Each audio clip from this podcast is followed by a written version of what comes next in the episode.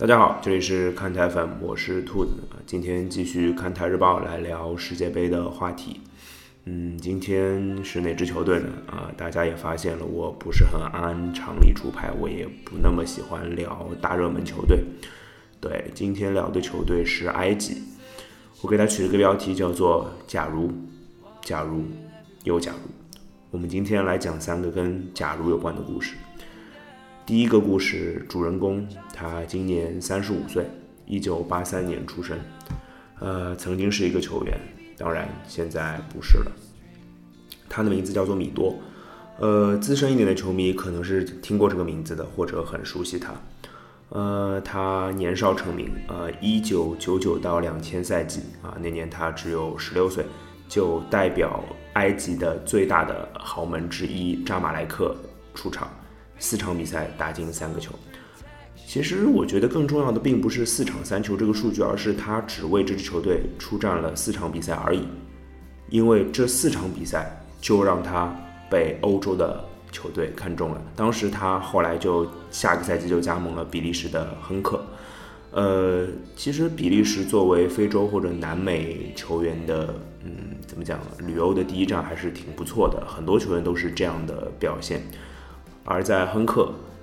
米多的表现也非常非常的出色，二十一场打进了十一球，呃，稳定在超过两场一球的百分之五十啊，就是一场零点五球的这样的效率，应该是一个非常出色的射手了。对，后来他就被阿贾克斯看中了，阿贾克当年他也只有十八岁而已啊。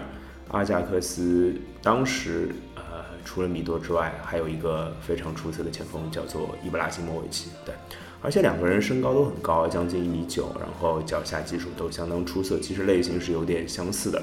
那米多其实跟伊布的年纪也差不多嘛，啊，所以很多人在伊布成名之后啊，或者说呃怎么讲，伊布大牌之后，会把米多称为埃及伊布，其实挺像的，只是米多在现在三十五岁这个年纪，已经变成了一个我觉得体重要达到伊布两倍的这样的。这样的状况啊，如果想看米多现在的近照的话，大家可以关注我们看台 FM 的微信公众号啊，名字就叫看台 FM，就能看到米多那张，哎呀，怎么讲，像球一样的照片吧。对，关于米多的年纪三十五岁，其实还可以补充另外一个细节，就是其实今年二零一八年埃及队的比赛阵容当中，有一个比米多还要大十岁的球员，对你没有听错，大十岁。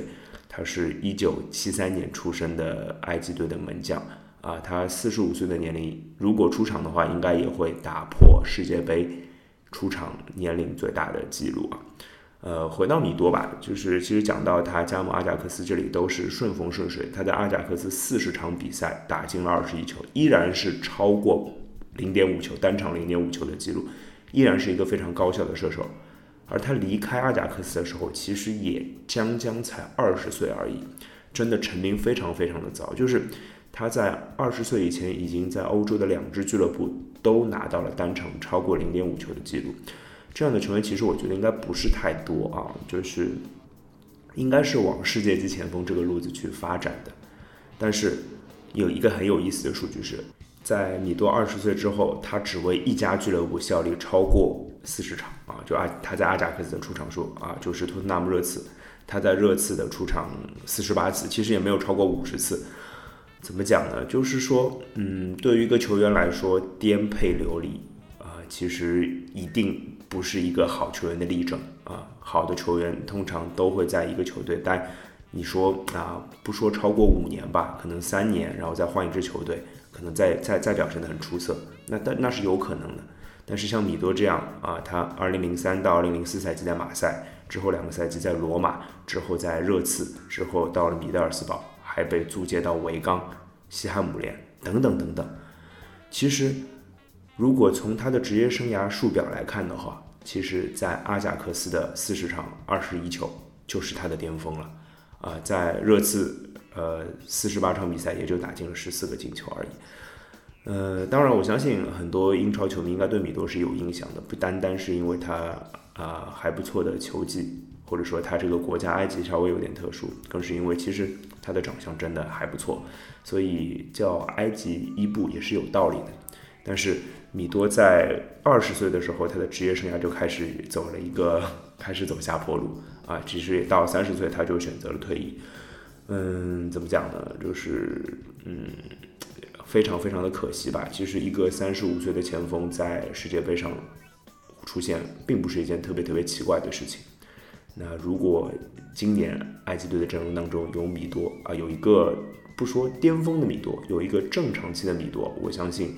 应该会对球队有很大的帮助的，这是第一个假如啊，少就是埃及队少了一个出色的前锋。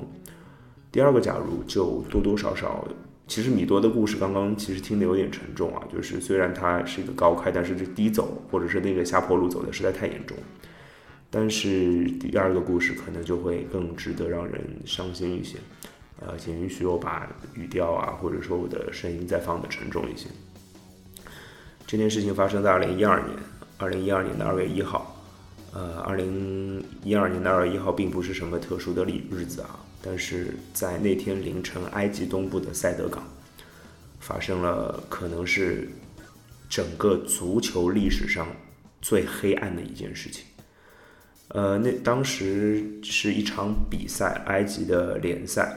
啊，阿赫利队啊，阿尔阿赫利，这是除了扎马莱克以外，埃及的另一大豪门啊。当然，我觉得扎马莱克跟阿尔阿赫利比，其实就不能算豪门了，因为阿尔阿赫利拿过四十次，四十次冠军，四十次联赛冠军啊。就是怎么讲呢？就是用中超球迷的话说啊，就是埃埃及恒大，大概就是这种感觉。而且他们其中在二零零五年还全以不是全胜啊，不败战绩夺冠啊，包括联赛、杯赛双冠。呃，当时阿赫利的比赛，阿赫利的对手是埃及人队啊，就是埃及人队是坐镇主场的，呃，就是然后怎么讲呢？就是比赛的结果其实不重要啊，但是主要与其比赛的后面发生的那一连串非常悲惨的事情的起起因，其实非常常见，就是双方球迷的在比赛当中的言语冲突，这个。怎么讲呢？这并不是一件不常见的事情，因为是如果你在球场看过球的话，那互相对骂、喷一喷垃圾话，不是什么，不是什么很意外的事情啊，并不是说这个事情有多对，但是不怎么不怎么奇怪。我在现场也喷过很多垃圾话跟别人啊，但是通常球场内的事情，我们放在球场内解决就好了，对吧？比赛结束之后，大家出了球场。该怎么样怎么样，生活还得继续，但是这次没有，呃，双方的冲突从言语上的辱骂到互相扔东西，从互相扔东西开始到投掷焰火，从投掷焰火到有球迷掏出了随身的刀具，开始不分敌我的开始进行追砍，呃，包括球场的防暴警察很快就被淹没在了人群当中，呃，这是。埃及足坛有史以来最严重的一个球场伤亡的事故，呃，我觉得怎么讲呢？就是对于一个球迷来说，我必须说，足球再重要，它绝对不可能超越生死，所以那个晚上是非常非常悲惨的。呃，据报道，应该是有七十多人在这个骚乱当中丧生，七十多人丧生。呃，我大概印象当中，就是丧生人数超过这个的，可能就是当年的希尔斯堡惨案了吧，在利物浦的，对，那个是一个踩踏事件，那个踩踏事件多多少少还有球场安保、球场设施不利的一个因素在那边，啊，这个其实完全是人工造成的啊。其实非常非常的可怕，我觉得啊，用“可怕”这个词来说，绝对是不过分的。而这场骚乱的后果也是显而易见的啊，就是当时联赛立刻就被直接腰斩了，就是那年的联赛就再也没有举办下去了。而且埃及的国家哀悼三天，为这些球迷。呃，然后呃，一年之后，二十一名肇事者被判处死刑，当场的。球场的安保主管也被判处了十五年的监禁。嗯，而且从足球上面来讲，有三名埃及国脚因为这件事情直接宣布退出国家队。对，就是其实就相当于，呃，因为这样的一个事件，埃及的整个足球在六年之前的二零一二年处于了一个停滞的阶段。呃，然后好在他们的主教练并没有放弃这支球队啊。如果主教练的心脏并没有那么强壮的话，他选择辞职，选择离开这个国家，离开这个是非之地，我想也不是什么不能让人理解的选择。